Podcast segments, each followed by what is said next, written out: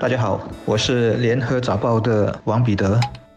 各位听众，大家好，我是新民日报的朱志伟。很多人或许不知道，我们每天乘搭地铁或巴士时所付的车资，主要是由一个名为公共交通理事会每年举行车资检讨工作之后向政府建议的，然后再由政府决定是不是要采纳。而自二零一八年起，这个理事会在新的车资方程式中引进公交网容量因素，英文是简称为 NCF。而在计算车资调整底线时，就把这个公交的承载量以及乘客使用量考虑在内，以便更好的反映营运成本的变化。简单一点来说，这就是一个平衡公交营运者和乘客之间的一个机制。用小市民能理解的话来讲，就是乘客所付的。车资要合理，但也要确保公交营运者能持续，要不然公交营运者做不下去，我们何来巴士和地铁可承担呢？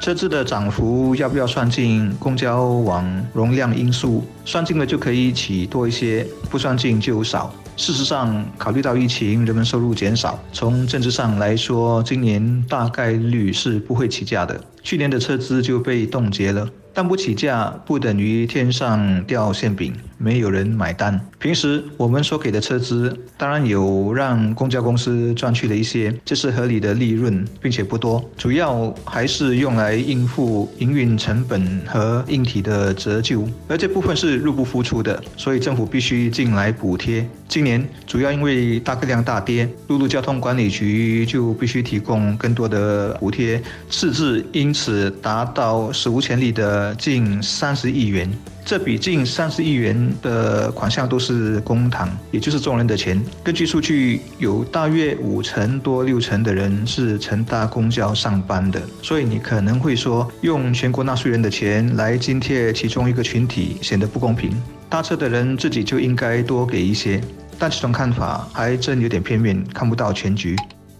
是的，这两年疫情期间，许多人在家办公。我们在乘搭公共交通工具的时候，就会发现人流少了。这段时间，我个人几乎每天都搭乘巴士上班，体验值非常不错。不仅常能坐到崭新的巴士，连等巴士的时间也不见得需要很久。这其实是让我有些惊讶的，因为我本来以为在乘客减少的情况下，巴士的趟次会拉长，而等待巴士的时间将会增加。我不知道其他的乘客有些什么感受。然而，在去年所展开的调查显示，四千一百十名接受调查的乘客对于公交服务打的平均指数是七点八分，与前年相同。不过，为服务打至少六分的乘客比例，从前年的九十九点四八仙减少至去年的九十七点六八仙。我想，在疫情当下，这应该算是对公交业者满意的打分吧。然而，世界上是没有免费的午餐的。我们不能以为所享用的高素质交通体验都要是低廉收费，这并不实际。如果你到过世界一些城市，你就会发现，低廉收费所带来的很可能就是比较劣质的服务。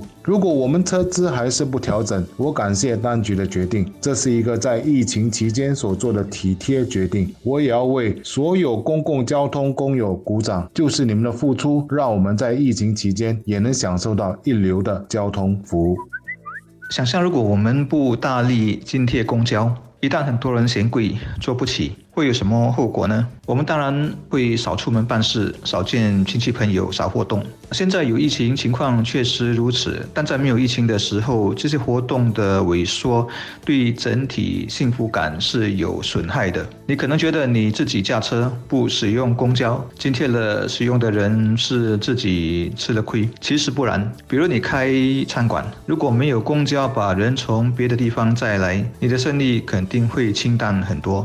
公交就好像一个人的血管，我们个体就是氧气，没有了血管输氧不足，那你的身体，也就是整个社会就会失去活力。所以来到公交的运营和收费，我是挺同意政府必须更多的参与操办。以及不必计较太多，能资助就应该尽所能资助。至于要鼓励个人少开车、实现减排的愿景，那就更需要一个人人都负担得起的公交系统了。